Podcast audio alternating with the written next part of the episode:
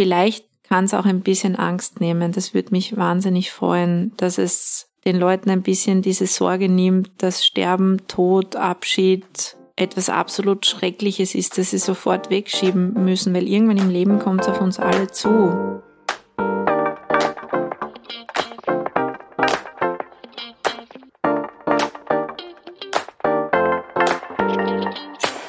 Und herzlich willkommen zur zwölften Folge von Hochpalliativ, dem Podcast durch die Höhen und Tiefen der Palliativcare in Österreich. Ich bin Lea, Palliativmedizinerin in Ausbildung und neben mir sitzt Eva, Professorin für Palliativmedizin. Hallo Eva. Hallo Lea. Wir befinden uns an unterschiedlichen Punkten unserer Karriere, aber teilen eine Leidenschaft, mit so vielen Menschen wie möglich über Palliative Care zu sprechen. Ja, und heute in der zwölften Folge wäre eigentlich geplant gewesen, dass wir über Cicely Saunders sprechen. Aber wenn uns unsere Arbeit in der Palliativcare eines gelehrt hat, ist, Pläne können sich ändern. Und daher wollen wir heute aus aktuellem Anlass über eine Buchneuerscheinung sprechen und ja, vielleicht sogar über die Buchneuerscheinung des Jahres in der österreichischen Palliativ-Care-Szene. Und äh, gleichzeitig ist es auch ein bisschen eine Werbung in eigener Sache. Aber es ist einfach wichtig, glaube ich, dass wir aufgrund der Aktualität darüber sprechen. Nämlich Eva, du hast dein allererstes Buch geschrieben. Genau. Aber jetzt ein Trommelwirbel wahrscheinlich gut. Vor ungefähr einem halben Jahr waren wir gemeinsam ja am Europäischen Palliativkongress in Rotterdam und da haben wir so als große Fans von Catherine Mannix ihren Vorträgen und ihren Workshops gelauscht und Catherine Mannix ist eine Palliativmedizinerin, über die wir eh schon einmal gesprochen haben oder immer wieder sprechen werden, die uns beide begeistert und die wir auch ja bewundern. Sie wurde bekannt durch ihre Bücher, zuerst With the End in Mind und später dann Listen. Die werden wir dann auch natürlich verlinken. Ja, und auf dem Kongress hast du irgendwie einmal dann zu mir gesagt, so, ja, ich hoffe, mein Buch wird nur halb so toll wie die Bücher von Catherine Mannix. Und da hast du eigentlich auch schon in jeder freien Minute an deinem, an deinem Buch gearbeitet. Jetzt ist das Buch erschienen und glaube, du hast erreicht und eigentlich übertroffen, was du gehofft hast. Also ja, deshalb wollen wir einfach jetzt heute auch drüber sprechen. Das Buch ist am 28. Oktober 2023 in Edition A Verlag erschienen. Kurz vor aller Heiligen, Kurz natürlich. Vor aller, ja. und der Titel des Buches, magst du den sagen? Der Titel des Buches lautet Gut gelaufen. Schöne Abschiede vom Leben. Genau. Das Buch ist ein, im, als E-Book erhältlich und in gebundener Ausgabe. Es ist so himmelblau mit weißen Wolken und einer roten Leiter in der Mitte. Und ich habe es mir vor ja, eineinhalb Wochen ungefähr am Westbahnhof in einer Buchhandlung besorgt und das war sehr lustig, weil ich habe mir gedacht, so ja, ich frage halt einmal und die Verkäuferin wusste gleich, wovon ich spreche. Also ich habe gesagt, ja, gut gelaufen und sie wollte gar nicht mal die Autorin wissen und hat gleich gewusst, ah ja, ja, das habe ich gesehen, das liegt da hinten. Dann haben wir es gemeinsam gesucht und es war so, ich weiß gar nicht mehr, in welcher gibt's ja immer diese, diese Genres in den Buchhandlungen. Ich glaube, es war so bei den, bei den Ratgeber. Ratgebern. Ja. ja. Ja, also es ist ein schönes, auch außen schön ansprechendes Buch, finde ich, mit 224 Seiten. Und magst du einfach mal erzählen, wie bist du darauf gekommen, ein Buch zu schreiben? Wie, wie war das so? Ja, ich weiß gar nicht, wo ich anfangen soll. Also tief in mir drinnen wäre es schon so gewesen, wenn du mich fragen würdest, was wäre dein alternativer Berufswunsch, würde ich antworten mit Schriftstellerin, weil das etwas ist, was mich eigentlich seit meiner, würde ich sagen, Kindheit, Jugend begleitet hat, während die anderen Party gemacht haben, bin ich irgendwie mit so Reklamhefteln da gesessen und das Lesen war für mich immer schon ganz was Wichtiges. Auch als Kind habe ich so getan, als könnte ich lesen und konnte noch gar nicht lesen.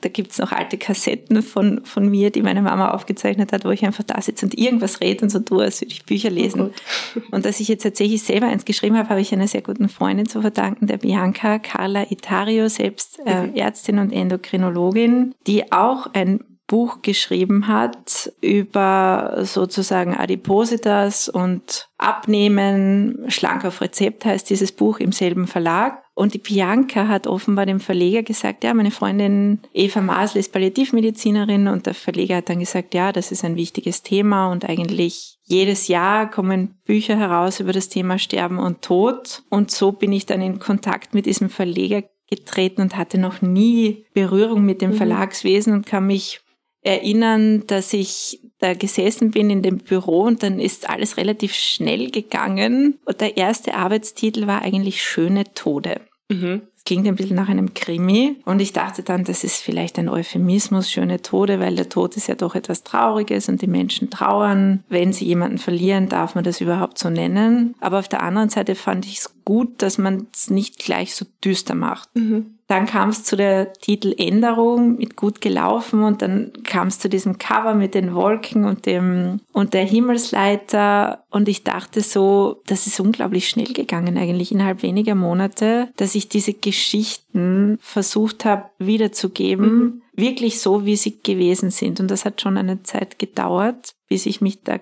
öffnen konnte. Mhm.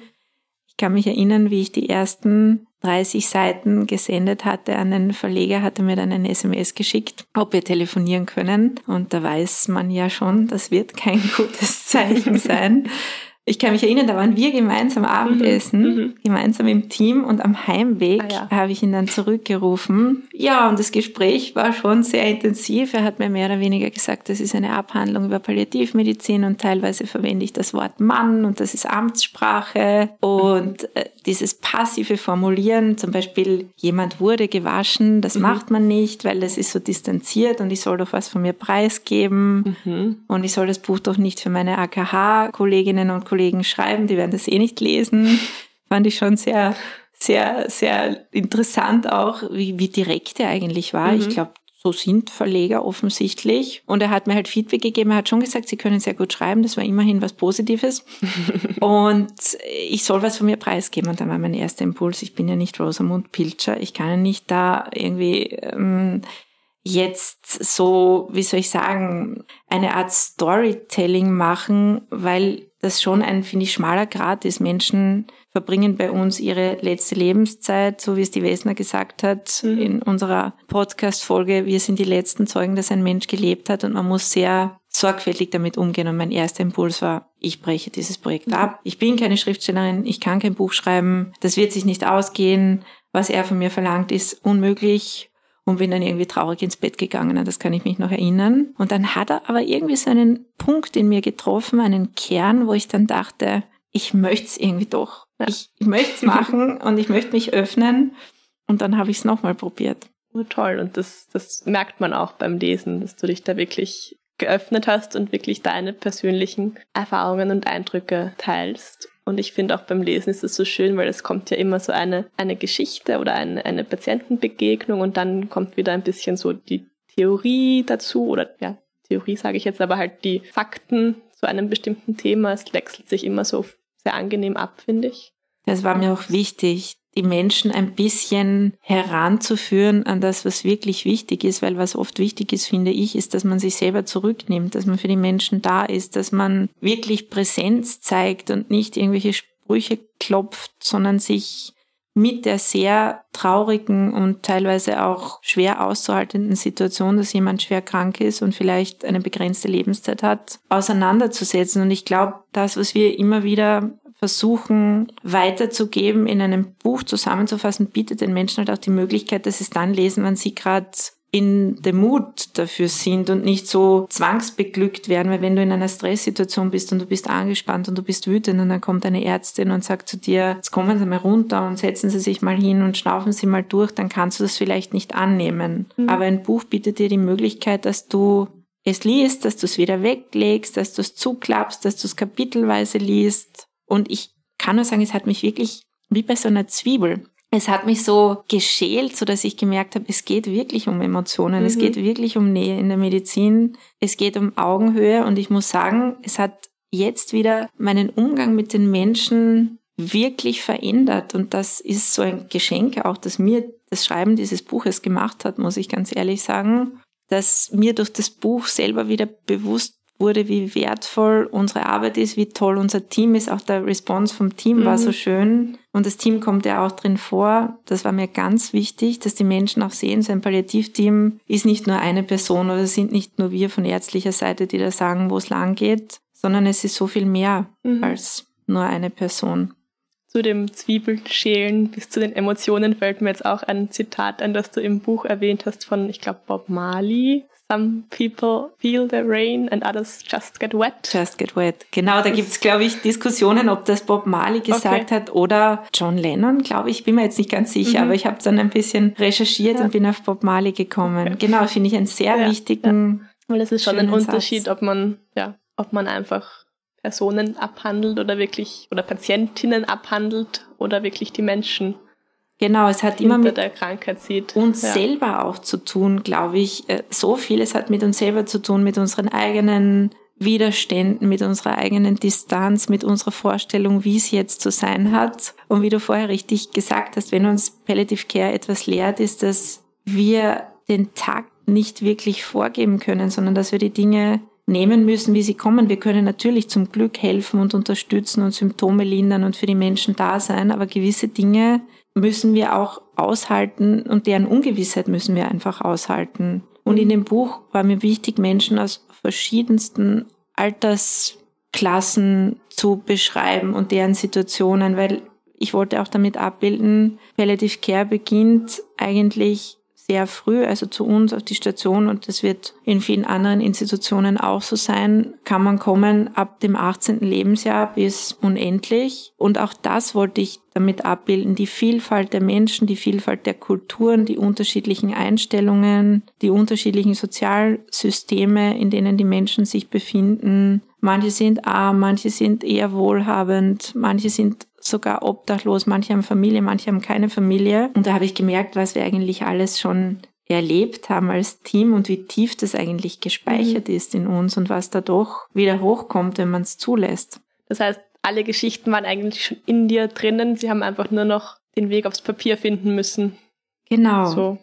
Sie waren schon teilweise tief versteckt, aber sie sind dann wieder richtig lebendig geworden. Kann man sich wirklich so mhm. vorstellen wie bei einer Wunderlampe. Also so richtig lebendig. Bilder sind lebendig geworden, Stimmungen, manchmal sogar Geräusche, wo, wo du merkst, du erinnerst dich an eine Tür, die da in einem unpassenden Moment geknallt hat oder an eine Situation, wo du selber vielleicht angespannt und nervös warst oder auch eben an Situationen, wo es tatsächlich gut gelaufen ist. Und jetzt kann man sagen, der Titel, na ja, hm, gut gelaufen, wie, wie kann man so etwas sagen? Es geht schließlich um Abschiede und Abschiede sind immer traurig. Aber trotzdem war es mir ein Anliegen, die Gesellschaft darauf hinzuweisen, dass dieser Teil des Sterbens und des Lebensendes und der Weg dorthin, es ist ja manchmal nicht nur die letzten Monate, sondern viel länger, ein ganz, ganz wesentlicher Bestandteil unseres Daseins ist und dass man darüber schon auch lesen kann und nachdenken kann und berührt werden darf. Also ich glaube, wenn es ein bisschen dazu verhelfen kann, Scheu zu nehmen und den Leuten die Möglichkeit gibt, sich ein bisschen anzunähern und das nicht nur als schrecklich und traurig und düster zu betrachten, dann wäre mir das das größte Anliegen eigentlich dieses Buches. Man weiß ja dann nicht, wenn es mal in der Welt da draußen ist, was daraus wird. Und ich fürchte mich auch schon ein bisschen, äh,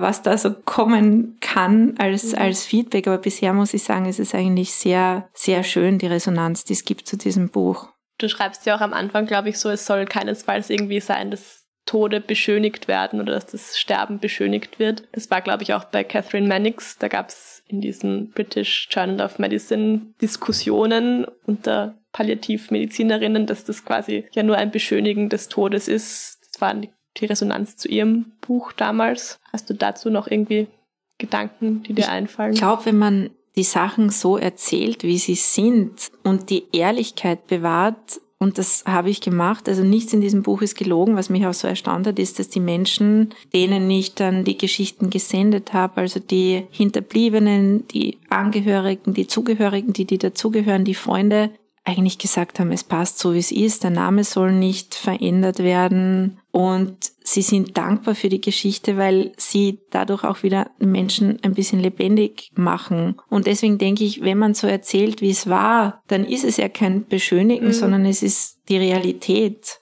Natürlich gibt es auch in unserem Berufsleben genauso Ereignisse, die teilweise schwieriger sind, ja, wo, wo Abschiede nicht so leicht fallen. Aber der überwiegende Anteil, finde ich, unserer täglichen Arbeit besteht doch tatsächlich daraus, dass es sehr gut gelingen kann. Gelingen ist vielleicht ein blödes Wort, aber dass es, ich weiß gar nicht, was, wie man das richtig sagen kann, dass es angesichts der Schwere der Tatsache, dass ein Leben ein Ende nimmt, doch gut Menschen gut begleitet werden können. Und das wollte ich darin abbilden. Ich glaube, wenn man irgendwelche Lügengeschichten erzählt, dann spüren das die Leute auch. Aber wenn man authentisch bleibt, dann hoffe ich, dass ja, dass es die Menschen berühren kann. Und ich habe schon von einigen gehört, dass sie geweint haben, wie sie das Buch gelesen haben. Das finde ich eigentlich ein ganz großes Kompliment, muss ich sagen, weil es geht ja um Emotionen mhm. und auch um Emotionen zulassen.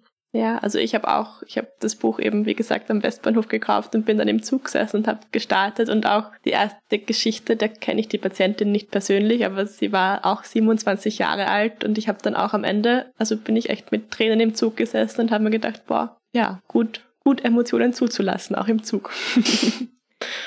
ich muss sagen, dass mit dem, mit der Laura, die, die Geschichte, die du, die du erwähnst, da ist es ja noch nicht so lange her, dass sie bei uns betreut wurde. Und ich habe auch ihre, ihre Mama und ihren Mann, mittlerweile Mann, damals bei uns Freund, jetzt wieder gesehen bei einer Veranstaltung und ich fühle mich dieser Familie auch wirklich verbunden. Also das mhm. ist nicht nur irgendein, wie soll ich sagen, in, in keiner Weise irgendeine ein, ein Nutzen ziehen aus, aus, aus dem Tod eines Menschen, sondern mhm. ganz im Gegenteil wirklich eine, eine tiefe Erfahrung mit großem Respekt verbunden diesen Menschen gegenüber und auch der Offenheit dieser Menschen gegenüber. Und was mich für sie so freut, ist, dass sie zu Hause sterben konnte und dass sie auch das mobile Palliativteam so wunderbar betreut hat. Und da muss ich ehrlich sagen, habe ich auch innerlich gedacht, es ist so schwer, keine Therapie anzubieten. Sie ist 27 Jahre alt, sie ist so jung. Man würde einfach gern irgendwas rauszaubern und sagen, das geben wir ihnen jetzt und dann schauen wir, was passiert, um alles andere wegzudrängen. Aber dass wir das nicht gemacht haben und dass wir an einem Tisch gesessen sind und sie dann eigentlich gesagt hat, was sie will,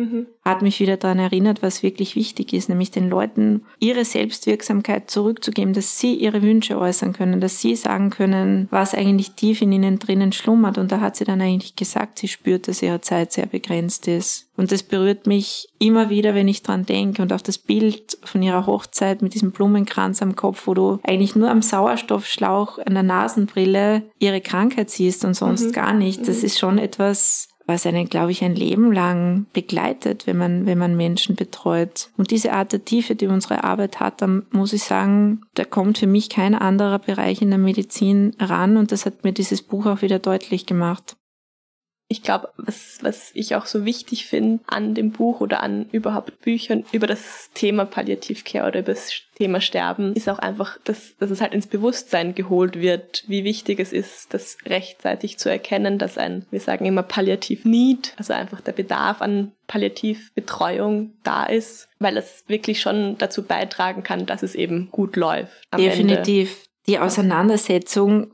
die sich der Feuerwehrmentalität entzieht, ist, glaube ich, ganz wesentlich, weil ansonsten schiebt sich das alles so immer weiter nach hinten, wird immer intensiver, wird immer aufgeladener und wird immer schwieriger zu bewältigen. Und das führt dann glaube ich, oft dazu, dass Menschen eigentlich ihre letzte Lebenszeit im Nachhinein betrachtet nicht so verbracht haben, wie sie es gerne hätten verbringen wollen, wo die Familie dann oft sagt, das hätte sie, das hätte er nicht mhm. gewollt. Und das ist für uns, glaube ich, auch ein, ein wichtiges Signal, wenn wir so von, von hinten auf die Dinge zurückblicken, zu sagen, haben wir eigentlich diesen Menschen jemals gefragt nach seinen Wünschen, nach den Werten, nach den Zielen, nach dem, was in der kommenden Zeit passieren soll. Und im Buch sind auch einige so Kommunikationshilfen für das Umfeld drinnen, wo es wirklich darum geht, manchmal zu fragen, was brauchst du?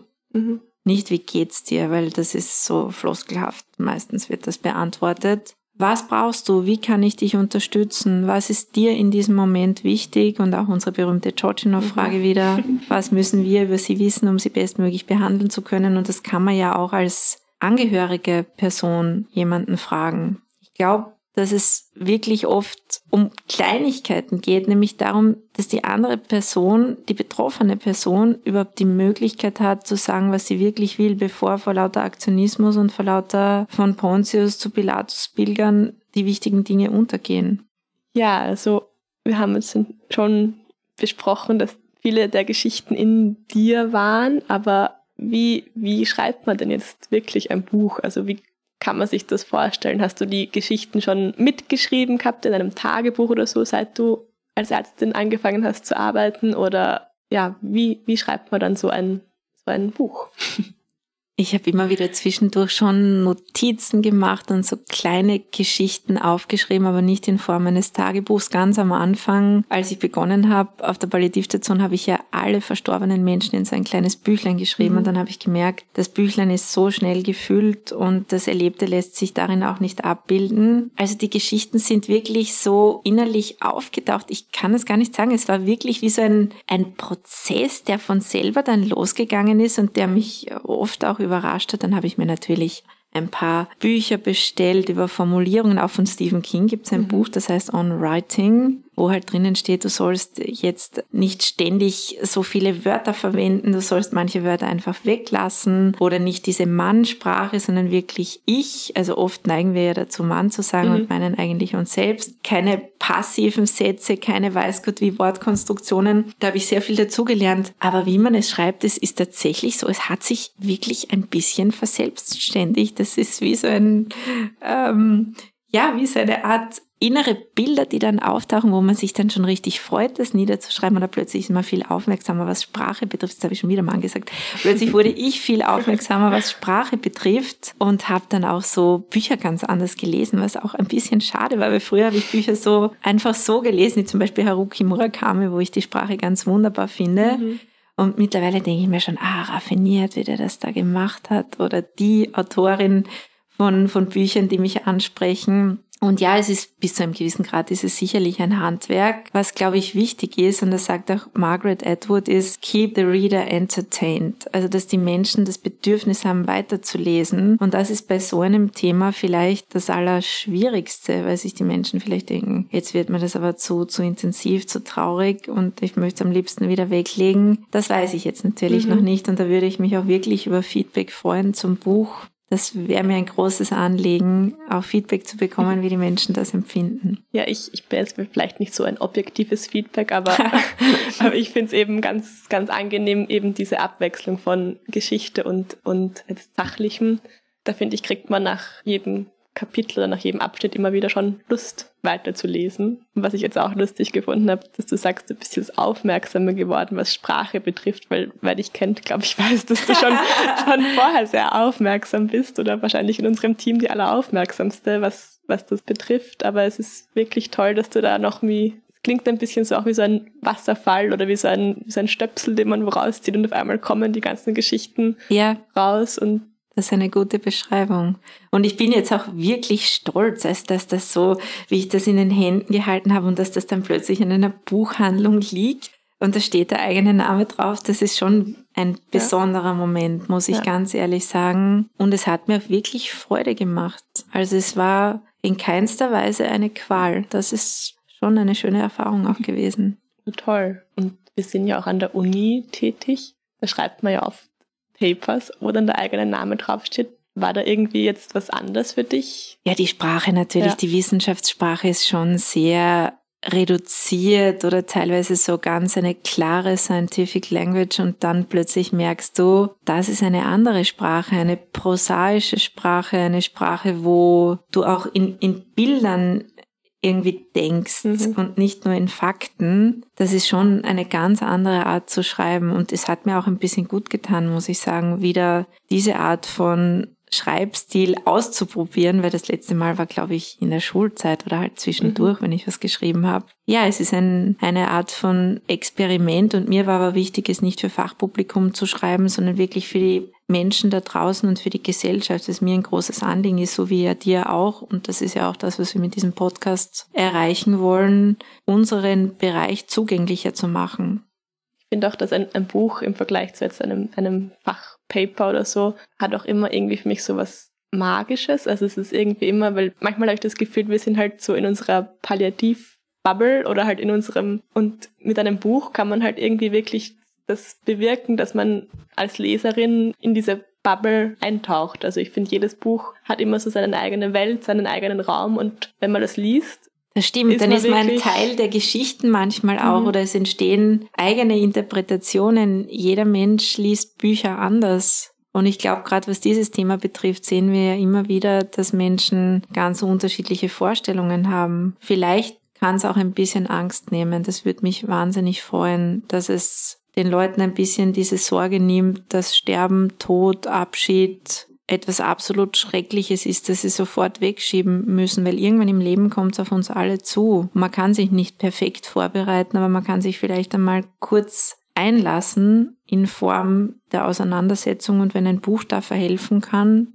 dann wäre das eine feine Sache. Ja, also ich glaube, zusammenfassend kann ich nur sagen, ich du kannst wirklich ganz, ganz, ganz stolz drauf sein. Du hast nicht nur hier die Palliativstation als deine Welt, sondern du hast jetzt eine neue Welt für viele andere geschaffen, die jetzt alle in diese Palliativwelt durch dein Schaffen eintauchen können. Das finde ich was ganz Wunderbares und da ja, kannst du wirklich ganz stolz drauf sein. Danke. Hast du noch irgendwie drei Punkte, die du wichtig findest? Oh, es gibt so viele Punkte. Ich kann mich nur erinnern, als die Zeit da gewesen ist zum Interview, da habe ich mich wirklich richtig gefreut, weil ich die Zeit mir selbst jeden Donnerstag äh, kaufe im mhm. AKH in der Trafik. Und da war gleich mal die erste Frage, Frau Masel, wie oft denken Sie an Ihren eigenen Tod? Und da dachte ich, raffiniert, ja, weil ich habe in dem Buch auch geschrieben, es hat immer mit uns selber zu tun. Das wäre für mich eigentlich der wesentlichste Punkt. Es hat mit uns selber zu tun. Es hat mit Reflexionsvermögen zu tun. Und das ist eigentlich das, was ich mit dem Buch bewirken möchte, dass die Leute spüren, das Thema geht mich an, es hat mit mir selber zu tun, dass sie drüber nachdenken und dass sie dann vielleicht ein bisschen offener auf ihr Umfeld zugehen und sich nicht so verschließen einer Thematik, die uns zu 100 Prozent alle betrifft. Das wäre meine Zusammenfassung. Sehr schön, Dankeschön. Ich glaube, die Resonanz war wirklich groß. Das viele Interviews gegeben. Ich habe vorher auch noch mal geschaut, wer da aller da war und das kriegen wir ja gar nicht mit oft, dass du alles noch neben deiner Leitungsfunktion so machst. Echt großartig. Ein Kollege von uns hat auch als Rückmeldung gegeben, dass seine, seine Schwester hat das Buch in einem Tag ausgelesen und hat gesagt, Wirklich? jetzt weiß ich endlich, was du da den ganzen Tag machst. Also habe ich auch sehr schön gefunden, das dass halt schön. halt einfach auch wir unseren Angehörigen ein bisschen was geben können, damit sie wissen, was wir so in unserem Arbeitsalltag tun. Jetzt bleibt uns nur noch der Ausblick auf die nächste Folge. Und da geht es dann wirklich endlich um Cicely Saunders, die Pionierin der Palliativ- und Hospizbewegung. Bei Fragen oder Anregungen schreibt uns gerne unter www.hochpalliativ.meduniwien.ac.at und folgt uns auch gerne auf Instagram unter Hochpalliativ. Danke. Tschüss, Baba.